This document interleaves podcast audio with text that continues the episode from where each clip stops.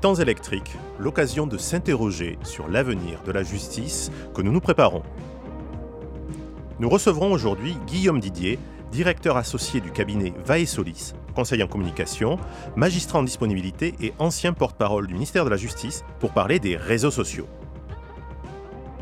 Twitter, Facebook, Instagram et peut-être bientôt Snapchat, les professionnels de la justice s'affichent sur les réseaux sociaux. Liberté d'expression ou d'émotion Nous en parlerons avec Guillaume Didier. Bonjour Guillaume et merci d'être avec nous. Bonjour. Et nous serons également euh, accompagnés, l'émission sera également animée par euh, Sophie Santaconik. Bonjour Sophie. Bonjour Yannick. Et nous tenterons ensemble d'éclairer les débats sur les réseaux sociaux. Plus de 2 milliards d'utilisateurs actifs revendiqués par Facebook en 2018, dont 33 millions en France. 330 millions pour Twitter, dont 15 sur le territoire national. 800 millions pour Instagram, dont 16 millions de Français. Les médias sociaux ont drainé une population totalement hétérogène et se sont déployés bien au-delà de la population des technophiles, dont le monde des juristes. Avocats, policiers, gendarmes, magistrats, huissiers, notaires se rencontrent de manière active maintenant depuis plusieurs années anonymes ou non, et partagent entre eux, avec le reste de la société civile, dont les journalistes spécialisés en matière judiciaire, surtout et rien à la fois. Car à ne pas en douter, il y a quelque chose d'extraordinaire dans ce qui s'opère tous les jours dans ce joyeux bazar. Le masque social tombe, évidemment plus pour les anonymes, au profit de l'humain, et il se révèle des choses qui ne sont pas que de l'anecdotique. Les grands thèmes de débat se révèlent, quel rôle de l'avocat en garde à vue, par exemple, dans des échanges cabotins, et se croise avec du banal, du quotidien, qui rappelle que derrière cette mécanique judiciaire, il y a surtout des femmes et des hommes en charge d'une mission extraordinaire dans son sens étymologique. Par moments, et toute proportion gardée, on croirait même s'opérer le même mélange d'idées idéalisées par les francs-maçons. Peu importe l'étiquette sociale, ce qui compte, c'est la volonté commune de progrès et le sentiment d'exécuter une mission commune pour l'intérêt général. Cette description idéalisée est naturellement immédiatement à confronter aux limites de l'exercice dont certains ont fait amèrement l'expérience. Et la première limite évidente et identifiable, c'est la liberté d'expression, qui se confronte au devoir de réserve des différentes professions. Peut-on réellement commenter tout et faire part d'un avis bien subjectif sans engager sa profession? Dans un registre plus trivial, qui oserait déclamer dans un amphithéâtre, plein à craquer de centaines de personnes que l'on connaît à peine, voire pas du tout, sa satisfaction d'être enfin vendredi en lâchant un Thanks God, it's Friday, accompagné d'une animation amusante sur un écran géant. Quel avocat censé, même anonyme, lâcherait une remarque sexiste pour provoquer son monde devant une salle de milliers de personnes Twitter a connu un épisode assez douloureux il y a quelques années de cela, avec deux magistrats lors d'une session d'assises qui ont commenté en direct l'audience. Ces magistrats avaient acquis une bonne réputation dans le sillage d'autres figures comme Maître Eolas pour leur capacité à humaniser leurs fonctions. Cette action de communication était d'ailleurs plutôt bienfaitrice dans une ambiance où Outreau pesait encore dans la représentation populaire des juges et des procureurs. Mais les commentaires de cette audience, captés par un journaliste dans la salle et par bien d'autres milliers d'abonnés, ont révélé ce que l'on peut s'échanger lors des discussions au comptoir du Café du Palais. Le CSM y a relevé un manquement au devoir de dignité, de discrétion, de réserve et de prudence, et estimait que l'invocation d'une pratique d'humour sur les réseaux sociaux pour justifier ces messages est particulièrement inappropriée s'agissant d'une audience, en l'espèce de la cour d'assises. La deuxième limite est la mécanique addictive à l'œuvre avec les réseaux sociaux et participe peut-être à expliquer le dérapage qui vient d'être évoqué. Des études auraient démontré que la satisfaction de voir ces contenus likés, retweetés, provoquait de véritables shoots de dopamine. Des chercheurs de l'Université de San Diego pensent commencer à pouvoir affirmer que les réseaux sociaux ont un effet sur le cerveau proche de certaines substances addictives comme la cigarette. Ophir Turel, professeur en système d'information à l'Université de Californie, aurait ainsi prouvé que l'usage excessif de Facebook est associé à des changements dans le circuit de la récompense. C'est un phénomène assez fascinant d'ailleurs que de voir tout le monde rechercher son quart d'heure de célébrité prophétisé par Warhol. Chercher le bon mot, le trait d'esprit, pas nécessairement par égotisme, mais surtout pris au jeu des échanges et de l'argumentation. Jeu qui s'envenime parfois et où les contrefeux à des remarques maladroites de l'instant prennent des, des proportions qui justifieraient le lynchage immédiat de celui qui les aurait tenus.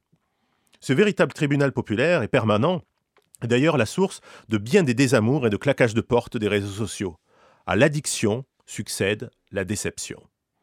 Et l'on en vient à la troisième et dernière limite qui touche la communication institutionnelle. Communiquer sur de tels médias est aujourd'hui une profession. On ne peut s'y risquer sans en comprendre les règles spécifiques et les efforts de quelques juridictions à mieux expliquer leur quotidien se sont parfois heurtés à l'intransigeance des premiers occupants des lieux. À un procureur, audacieux, qui rendait compte de l'activité chargée de son parquet, des esprits, que l'on pourrait peut-être qualifier de chagrin, se sont émus de l'effort de promotion de sa capacité répressive. En réalité, ce sont deux mondes qui se rencontrent pour la première fois. Et le procureur François Molins ne s'y est pas trompé. Il a refusé d'utiliser les réseaux sociaux durant les attentats pour investir une communication institutionnelle, plus traditionnelle, mais redoutablement efficace et surtout adaptée. Cher Guillaume Didier, lançons ensemble une bouteille à la mer des réseaux sociaux pour voir si, comme le prédisait Stink, nous aurons des milliers de milliards de bouteilles en retour. Reste à en voir le contenu. Dans certains pays européens, Malte par exemple, les magistrats se sont interdits formellement de communiquer sur les réseaux sociaux.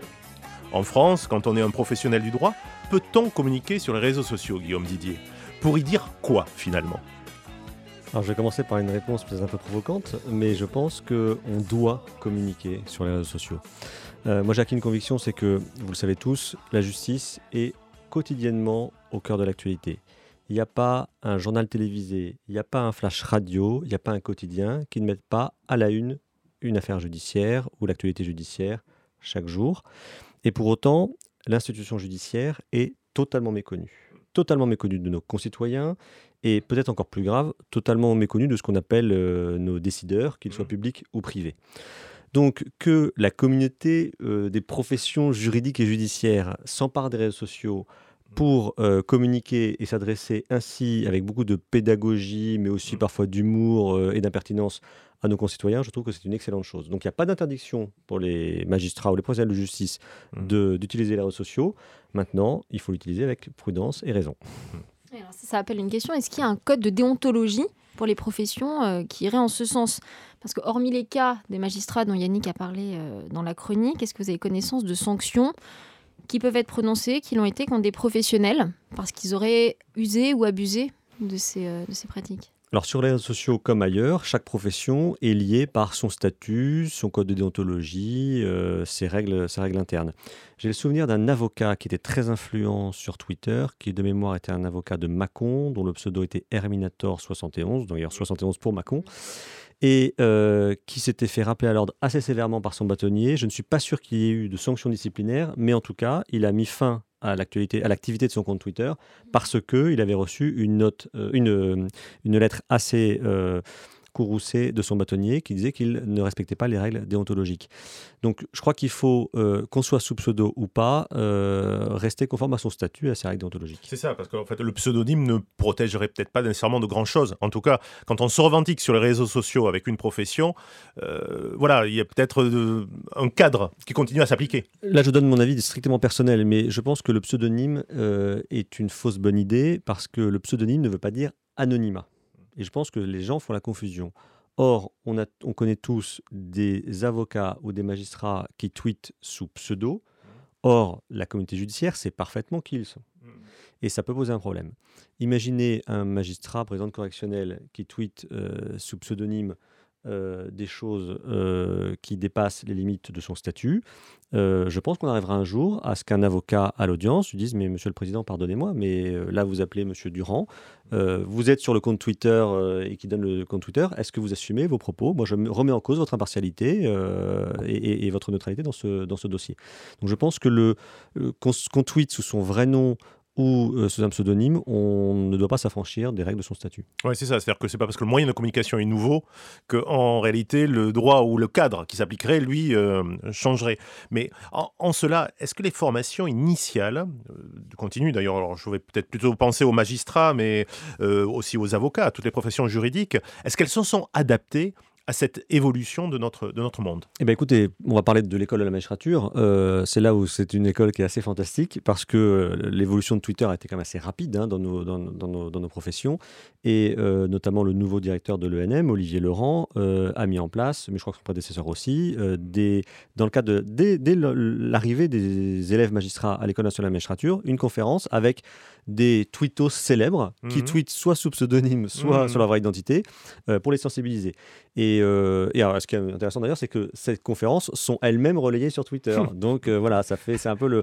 mais c'est très, très, précieux et je pense que c'est intéressant que nos jeunes collègues magistrats, mais ça, ça vaut aussi pour les, les élèves avocats et les élèves de toutes les professions juridiques et judiciaires, puissent être confrontés à des gens qui utilisent Twitter euh, à bon escient pour en connaître les forces, mais aussi les limites et les dangers. Oui, d'ailleurs, euh, une autre question en lien à ça, est-ce qu'il y a une singularité des métiers de magistrat par rapport à d'autres professions juridiques, comme, euh, comme les avocats? Est-ce que les cadres sont plus rigoureux, moins rigoureux? Quelle est votre analyse? Bah, je pense qu'il y a euh, une énorme différence déjà, c'est que le magistrat euh, doit être totalement euh, impartial, neutre, et il me semble que le statut de la magistrature est encore plus exigeant à ce, à ce, à ce titre-là. un avocat, il est lié par des règles déontologiques, mais à la rigueur, un avocat peut être un avocat engagé, un avocat peut être, militant dans certaines causes, un magistrat doit respecter une certaine neutralité. Donc on comprendrait qu'un un avocat se, prenne fait et cause sur Twitter pour une cause sociétale, un magistrat, attention, il peut être amené dans l'exercice de sa profession, au civil ou au pénal, à trancher des questions relatives à ces sujets-là, et son impartialité pourrait être remise en cause. Oui, peut-être que d'ailleurs dans les exemples européens, on peut trouver aussi des différences en fonction des, des manières dont les magistrats sont euh, recrutés. Par exemple, en Suisse, les magistrats sont élus, et j'imagine que dans le cadre de campagne électorale, il y a peut-être un intérêt à plus le personnaliser. Donc, est-ce qu'il n'y a pas aussi, en fonction de, des modalités d'organisation des, des, professions, des, des, comment dire, des, des modes de communication différents? Alors là, je vois le grand connaisseur que vous êtes, Yannick, des systèmes euh, euh, judiciaires européens, euh, je vous renvoie la question et je laisse répondre. Mais vous avez évidemment raison. C'est évident que le mode de recrutement des magistrats euh, les pays où les magistrats sont élus, euh, il y, a un engagement du magistrat qui, est réclamé, qui est indispensable. Hmm. Nous, euh, les magistrats en France, ils sont nommés sur concours, sur recrutement intérieur, mais on demande vraiment une, une, vraie neutralité. Donc ça s'impose dans les réseaux sociaux. Alors, pour reparler des avocats, parce qu'on a parlé professionnels du droit, hein, reparlons des avocats. J'ai bien entendu votre, votre première réponse quand vous disiez tout professionnel du droit doit communiquer sur les réseaux sociaux. De vrai. De vrai, doit, de vrai. Euh, alors, concernant l'avocat, est-ce que euh, c'est aussi une, incitation que euh, vous soumettez pour accroître sa visibilité du point de vue du cabinet? Première question. Je vais vous laisser y répondre. je, pense que si, ne faudrait pas que la première raison soit d'accroître la visibilité du cabinet. Je pense que c'est une mauvaise, ce serait pas une bonne raison. Je pense qu'un avocat, en tant que profession libérale, auxiliaire de justice, il doit, comme tout le monde à se fixer une ligne éditoriale à son, à son compte Twitter. Et un avocat sera percutant et, à mon avis, améliorera la visibilité de son cabinet et d'ailleurs pourra ainsi obtenir de nouveaux clients s'il a une ligne éditoriale qui est équilibrée, qui est de donner un éclairage sur les questions juridiques, de, de, valoriser certaines audiences, de valoriser certaines décisions de justice, de les, de les interpréter, de les analyser, de, de faire part de son, de son expérience au quotidien. Moi, je, on suit avec passion des comptes, des comptes Twitter d'avocats, même nous magistrats, qui relatent le temps d'attente au cours des audiences, qui relatent euh, l'appel du commissariat de police pour aller en garde à vue, etc. Tout ça est assez euh, est très intéressant. Donc, un avocat qui aura une bonne stratégie de communication, qui euh, fera un peu d'analyse juridique, qui fera un peu euh, de témoignage de son métier, euh, qui parlera aussi un petit peu, parce que c'est aussi le principe des réseaux sociaux, de sa vie un peu plus personnelle. Je veux dire, dire sur les réseaux sociaux, quand on est avocat magistrat, qu'on a apprécié un beau spectacle, une belle musique, une belle exposition, un bon repas, ça n'a rien de choquant, ça humanise aussi la, la fonction. Donc je pense qu'une bonne stratégie pour l'avocat, permettra d'accroître sa visibilité et celle de son cabinet. Je déconseillerais personnellement à un avocat de se mettre sur Twitter que pour valoriser son cabinet. Euh, je pense que ce serait peu efficace et je ne sais pas si ce serait conforme aux règles déontologiques, je ne suis pas spécialiste, mais euh, je laisserai les bâtonniers en parler. et alors dans l'exercice justement de cette profession, il y a quelques jours, il y a eu un appel d'un avocat sur Twitter euh, pour identifier concrètement un bouchon dans une affaire criminelle pour essayer d'innocenter son client. Alors ce tweet-là, il est clairement dans l'exercice de la profession et dans le cadre d'un dossier d'une affaire criminelle. Alors qu'est-ce que vous en penser de cet usage-là? On n'est plus sur la visibilité du cabinet ici. J'ai vu passer ce tweet, euh, j'ai trouvé très intéressant. Euh, d'abord parce que je crois qu'il s'agit d'une affaire non élucidée où il dit que ça pourrait innocenter euh, son, son, client. Donc c'est un cas quand même très particulier. Il ne s'agit pas que Twitter devienne un auxiliaire d'enquête, mais de la manière que les services de police n'hésitent pas à diffuser, à demander à ce qu'on relaye des appels à témoins ou des avis de recherche de personnes disparues, il ne me paraît pas choquant que de manière un peu désespérée, un avocat dise écoutez, voilà, il y a un élément dans un dossier qui est euh, un élément qui pourrait innocenter mon client, est-ce que quelqu'un peut euh, réussir à l'identifier? Ce que j'ai trouvé intéressant, c'est que ça a été relayé sur Twitter, ça a été repris par des médias nationaux, je crois que Radio France en a fait un, papier, euh, un sujet, et qu'ensuite, eh bien, on a vu toute cette communauté des gens passionnés de justice, ça a été retweeté par des policiers, retweeté par des magistrats, retweeté par des journalistes de justice, et finalement, ça reste dans un bon esprit qui est de se dire, bah, si quelqu'un peut aider la justice à identifier ce bouchon et qu'accessoirement ça puisse euh, résoudre une affaire judiciaire, je trouve que c'est un, des bons usages de Twitter. On n'en est pas un appel, il ne s'agit pas d'un appel à la délation hmm. euh, ou à des choses. Et là, on est dans la bouteille à la mer. on, y est. Mais, pour une bonne cause, pour une cause noble. Mais, comment faire de la différence entre de la fake news et une recherche qui serait peut-être plutôt, plutôt légitime? C'est-à-dire qu'on voit énormément de choses sur les réseaux sociaux. On apprend tous plus ou moins à essayer de les décrypter. L'exemple que nous venons d'évoquer est intéressant, parce qu'unitaire, mais euh, qu'en serait-il si c'était euh, une masse? Eh bien, c'est une très bonne question, puisque moi, je me suis fixé une règle personnelle qui est quand il y a des appels euh, à témoins ou de, recherche de personnes disparues, je ne les relais que lorsque c'est une source officielle, c'est-à-dire police, gendarmerie, voilà. Et, malheureusement, je ne retweete pas des demandes de comptes de particuliers ou même d'associations, parce que je ne sais pas dans quelle mesure est-ce que c'est vraiment conforme aux intérêts des, des enquêteurs. Donc, un compte d'un avocat identifié, d'un professionnel de justice identifié, je pense que euh, sous son vrai nom, je pense que par définition, euh, on, limite le risque de relayer une fake news. Alors, parlons maintenant des, aspects plus institutionnels, notamment pour les, pour les juridictions, où on, a vu là, ces, dernières années, après une, certaine réserve hein, des juridictions à investir, euh, et je pense à certaines écoles de la fonction publique qui même communiquent avec un cadenas, voilà, pour les, les, seuls abonnés, on voit aujourd'hui des juridictions, au contraire, communiquer de manière très ouverte, de manière très large. Et là aussi, quand on essaye d'examiner les différentes lignes éditoriales, on voit que c'est assez différent d'un compte d'une juridiction euh, à, une autre. Et moi, ça me renvoie une question, en fait. Que peut-on communiquer quand on est une juridiction sur les réseaux sociaux? Alors c'est vrai que quand on, compare les, comptes euh, institutionnels des juridictions, on se rend bien qu'on est au balbutiement de la communication institutionnelle euh, du ministère de la Justice parce qu'il n'y a pas de ligne éditoriale, comme vous l'avez dit.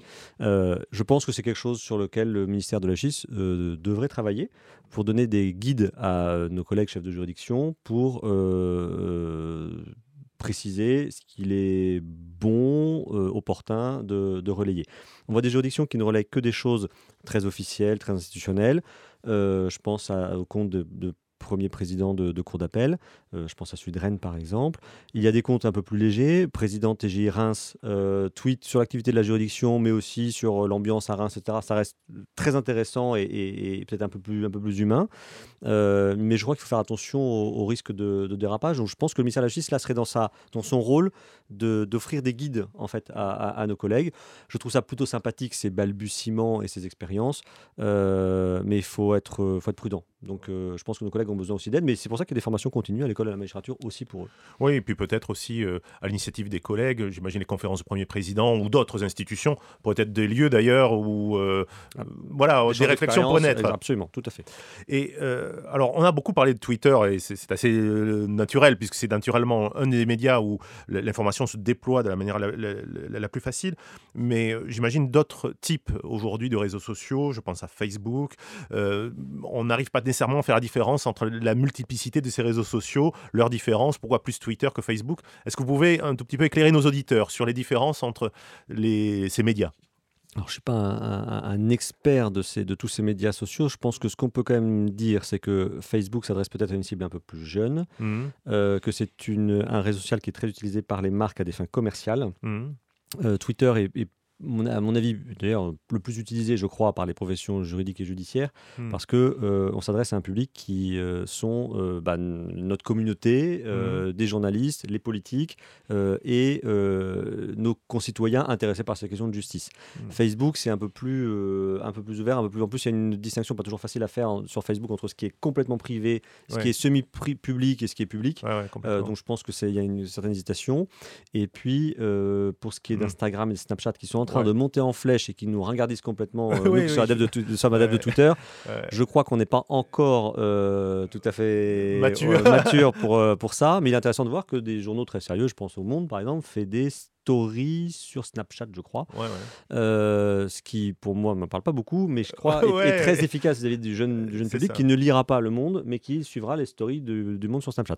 Donc ça, c'est peut-être pour après-demain. Ouais, ouais, Euh, mais, voilà. ouais, mais justement, vous évoquiez il y a peut-être un peu de veille à faire de la part des professions, de façon à identifier en termes purement de, de communication quels sont les avantages de chacun des métiers. Et il y a cinq ans, il n'y avait aucune juridiction, à ma connaissance, qui était sur Twitter. Donc Ouais, ouais, tout, vrai. bouge très très vite. Là maintenant, elles sont de, de semaine en semaine, il y en a des nouvelles. Donc, euh, c'est pour ça qu'on vient sur cette idée quand même de professionnalisation de la communication institutionnelle, où défricher chacun de ces médias est quand même un exercice. Et je sais que le, le, le NM et le ministère organisent des, des formations de, de sessions de média training.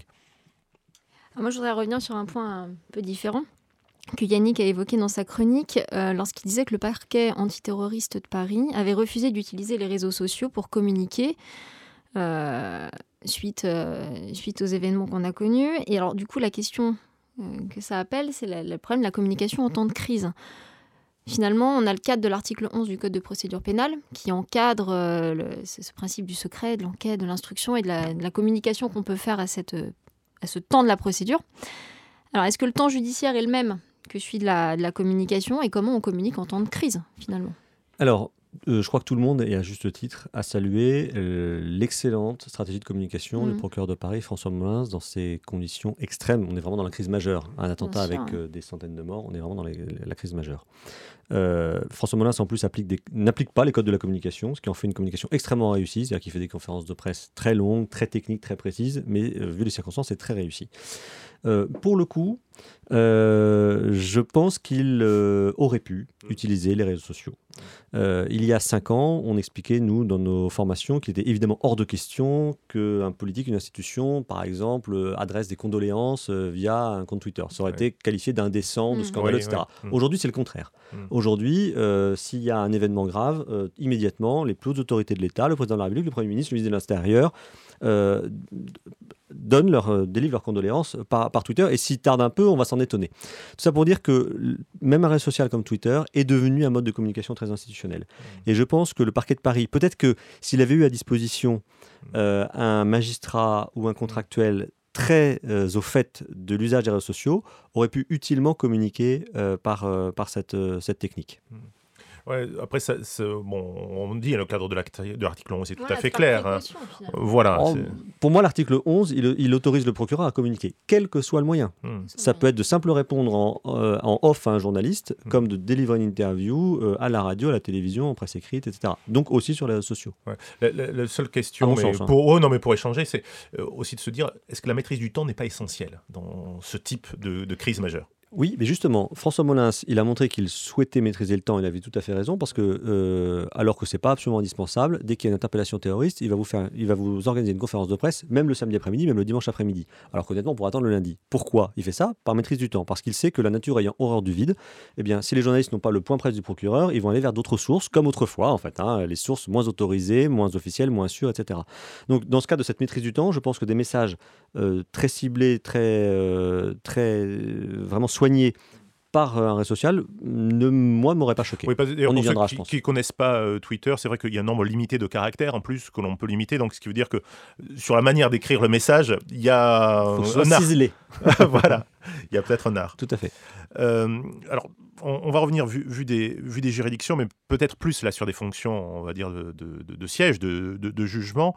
Euh, je pense à un compte, celui de la Cour européenne des droits de l'homme, qui euh, a construit une politique éditoriale assez claire sur la publication des décisions de la Cour européenne des droits de l'homme. Est-ce qu'à votre avis, cet exemple est transposable à des juridictions françaises? Et ce que j'ai en tête également, c'est est-ce qu'il n'y a pas une différence entre entre des juridictions de première instance et des juridictions suprêmes. Voilà. Est-ce qu'il y aurait une stratégie de communication à monter pour euh, parler des décisions? La stratégie de communication de la Cour européenne des droits de l'homme est tout à fait exemplaire. Euh, à son initiative, il y a d'ailleurs un magistrat français, euh, Patrick Tissien, qui est actuellement euh, directeur de cabinet du président de la Cour européenne des droits de l'homme et qui a développé cette communication. Mm. C'est exemplaire sur l'annonce du calendrier, Mm. c'est exemplaire sur le décryptage des décisions de la Cour européenne des droits de l'homme, qui sont quand même complexes. Et à chaque décision importante, vous avez un communiqué qui est rédigé par le service de communication de la Cour européenne des droits de l'homme Mm. et qui est vraiment quelque chose qui est très impressionnant. Alors oui, moi je pense que ce serait transposable pour la Cour de cassation, pour le Conseil constitutionnel, pourquoi pas pour les cours d'appel. Après, il Mm. ne faut pas se leurrer, il y a un problème de moyens euh, que les juridictions françaises, je pense, n'ont pas. Mais ça m'intéresse votre remarque parce que ce matin, il y a une journaliste, Florence Mérez, très active sur Twitter, Mhm. qui a interpellé le Conseil constitutionnel en disant ce serait quand même formidable si vous pouviez annoncer par avance vos, Ouais. euh, le calendrier de vos décisions. Et j'ai euh, commenté son tweet en disant sur le modèle de ce qu'a fait la Cour européenne des droits de l'homme, ce serait effectivement formidable. Et alors, du coup, vu des avocats, pareil, que peut-on construire du point de vue de la communication sur les réseaux Mm. sociaux? On, est, on retrouve les mêmes problématiques de pseudonymes, de, euh, de communication Est-ce publique. qu'ils On- peuvent communiquer sur un dossier aussi Est-ce que Ça rejoint les questions. euh, Alors, on renvoie un peu du coup les avocats à leur propre déontologie, qui est, euh, qui est quand même particulière, qui est différente de celle des magistrats. Je pense que tout ce qui est, tout ce qui est fait pour faire preuve de, de témoignage, euh, de décryptage d'une profession est absolument passion- passionnant et très utile. Je pense qu'un avocat doit faire attention à ne pas non plus euh, systématiquement relayer euh, ses victoires, euh, faire sa publicité en fait, mais très peu le, très peu le font. Mais je crois que dans une ligne éditoriale, évidemment, quand, vous avez, quand un avocat a obtenu une bonne décision de justice, qui est un article de presse, qui relaye l'article de presse, je pense que ça fait aussi, c'est aussi faire preuve de, de, de, de- sur son, son métier. Ce que je crois aussi, c'est que grâce aux réseaux sociaux, ça peut motiver de nombreux jeunes, de nombreux collégiens, lycéens, étudiants à s'orienter vers une profession. Est-ce que euh, ça peut être euh, productif, contre-productif de communiquer euh, pour un client en tant qu'avocat? Est-ce que on a vu là, alors récemment, on ne citera pas l'affaire, mais un avocat construire une stratégie de communication un peu délicate vis-à-vis de, de son client Est-ce que voilà? Je pense qu'il n'y a, pas de- il y a pas de raison que les réseaux sociaux soient exclus de la stratégie de communication d'un avocat. Après Mm. tout, on ne reproche pas à un avocat d'aller donner une interview à la radio, à la télévision, à la presse écrite. Il peut aussi le faire euh, via, via les réseaux sociaux. Ça ne me choque pas. Il faut juste le, le mesurer. Ce n'est pas exactement la même démarche. C'est une démarche qui est peut-être plus directe vis-à-vis du public et il n'y a pas le filtre du journaliste. Donc attention. Finalement, quelle est la singularité de ces nouveaux moyens de, communication? Puisque là, on vient d'é- d'évoquer hein, de manière euh, assez large, en effet, les, bénéfices ou, les risques, mais euh, entendre les, échanges, est-ce que finalement, les, principes de base, euh, comme tout autre outil, hein, c'est-à-dire l'écriture de manière générale d'un article, intervenir devant une radio ou un journal télé, c'est-à-dire respecter son cadre déontologique, ne pas surréagir, est-ce que finalement, il n'y a pas grand-chose de nouveau, sauf le média? Oui, ça veut dire qu'il faut être encore plus vigilant parce que là, vous voyez, vous m'avez invité pour une interview, on a pris rendez-vous, euh, j'ai réfléchi, j'ai préparé, je suis concentré. À partir du moment où on a dit top antenne, j'étais concentré. Ouais. Euh, sauf que Twitter, bah, c'est la même chose, sauf que je peux le faire le samedi soir avec une fête avec des amis, je peux le faire à un moment où je suis très en colère et je vais délivrer mon message sans aucun filtre. Hmm. Or, c'est exactement la même chose. Et dans nos formations, on explique à toutes les personnes que euh, quand vous faites un tweet, c'est comme si vous rédigez un communiqué de presse, c'est comme si vous faisiez une déclaration à la radio. Ça n'est pas différent. Donc, on ne le fait pas sous le coup de la colère, on ne sort pas euh, d'un cadre strict, on ne le fait pas à la fin d'une soirée arrosée ou pour faire euh, rigoler les copains. Parce que je- personne ne fait ça euh, sur un plateau de télévision ou à la radio. Bon, on ne le fait pas non plus sur, sur Twitter ou sur les réseaux sociaux. Ouais, je conclurai avec, avec ça, hein, ce qu'on évoquait en début de chronique. C'est, est-ce qu'il n'y a pas une analogie à faire finalement quand on construit une communication sur les réseaux sociaux par rapport au monde réel? C'est-à-dire qui aujourd'hui dans un amphithéâtre déclamerait ces, ces choses-là? Donc c'est un peu moi la, la- la réflexion que l'on pourrait aussi avoir. C'est-à-dire qu'est-ce qui est différent par rapport à, à la réalité? Mais c'est exactement ça. Le clavier de notre téléphone portable, de notre ordinateur, au moment où on fait un tweet, euh, a la même valeur que le micro que j'ai devant moi ou la caméra de télévision que j'ai lorsque je suis devant un pa- sur- dans un plateau de télévision. N'y a-t-il pas des conséquences également pour les réseaux sociaux avec les juges très occasionnels que sont les jurés? Leur passé, notre passé sur les réseaux sociaux ne pourrait-il pas être exploité? Il est fort probable qu'il y ait déjà dans un certain nombre d'affaires euh, des avocats ou l'avocat général, le magistrat qui représente le ministère public, qui soit allé vérifier les comptes Twitter de tel ou tel juré, puisque comme vous le savez, euh, on peut récuser un juré sans avoir à motiver sa décision. Euh, mais ça rappelle juste une observation, c'est qu'en fait, Mm. que ce soit pour un juré ou pour un futur demandeur d'emploi, il faut se dire que tout ce qu'on met sur les réseaux sociaux est public et donc peut être utilisé un jour contre nous. Donc c'est peut-être un message à nos jeunes auditeurs Oui, ou moins jeunes, qui est que, attention, il est évident que euh, lorsque vous candidatez quelque part, euh, on va voir votre, votre, votre ligne éditoriale.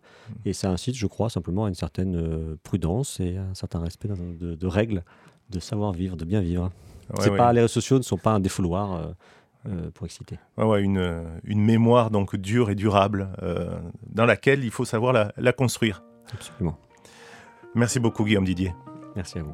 Cher Guillaume, pourquoi ne pas tenter d'illustrer maintenant musicalement notre thématique, puisque nous tenterons lors de chaque émission d'aller chercher de l'inspiration auprès de la communauté des temps électriques dont vous faites tous partie. N'hésitez donc pas à nous envoyer vos suggestions pour nos prochains thèmes.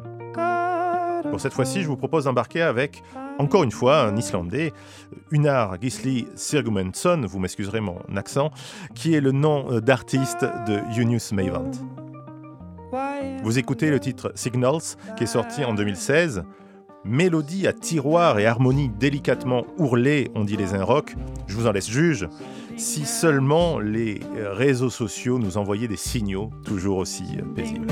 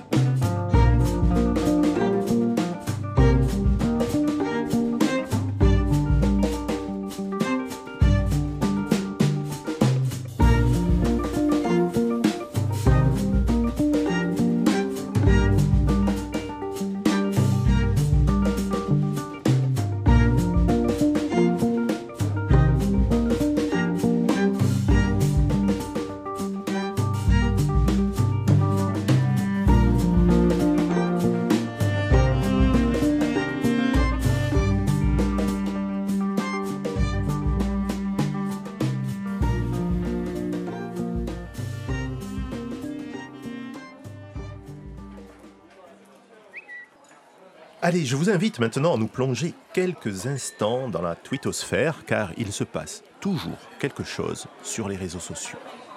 Asseyons-nous discrètement auprès de cette timeline. J'ai passé 13 heures hier au nouveau tribunal de Paris et je n'ai fait sonner aucune sirène. Je suis fierté. Et en bonus, j'ai même eu droit à l'ascenseur panoramique. Arrêtez avec vos pentes à court, sinon je rebalance la pluie. Ma voisine vient de me confier qu'elle souhaite faire estimer ses meubles par un commissaire proviseur. Je ne sais pas si ça existe. Le commissaire proviseur est un flic qui met deux heures de colle à chaque policier qui arrive en retard au boulot, à ne pas confondre avec le commissaire repriseur, qui lui est spécialisé dans les uniformes décousus. Ni avec le commissaire briseur qui met des bâtons dans les roues de ses subordonnés, gardiens, gradés et officiers, dès qu'il est question de déroulement de carrière, avancement, mutation, notation, etc. Mon dimanche soir, inférieur à ton dimanche soir. Hashtag LTGAV. Résumé de la journée. 178 photos de girafes dans mon téléphone. Il y avait aussi un tapir qui a quand même une bonne gueule de confrère. Nouveau slogan à prévoir lors de la prochaine manif. Tout le monde déteste la police, mais ça dépend des fois. 22-22. Il va maintenant être temps de conclure cette rencontre avec Guillaume Didier, que je remercie pour sa disponibilité et pour avoir partagé son expertise sur le monde sans concession des réseaux sociaux. Je propose à à Sophie de conclure avec une lecture, une lecture au fil du temps de nos temps électriques. Merci Yannick. Cette lecture, elle est tirée de L'Abolition, euh, un ouvrage de Robert Badinter. La salle d'audience bruissait de conversation. Je gagnais le banc de la défense. Je m'assis à ma place, celle-là même que j'avais occupée devant Bontemps, aux côtés de Philippe Lemaire cinq ans plus tôt.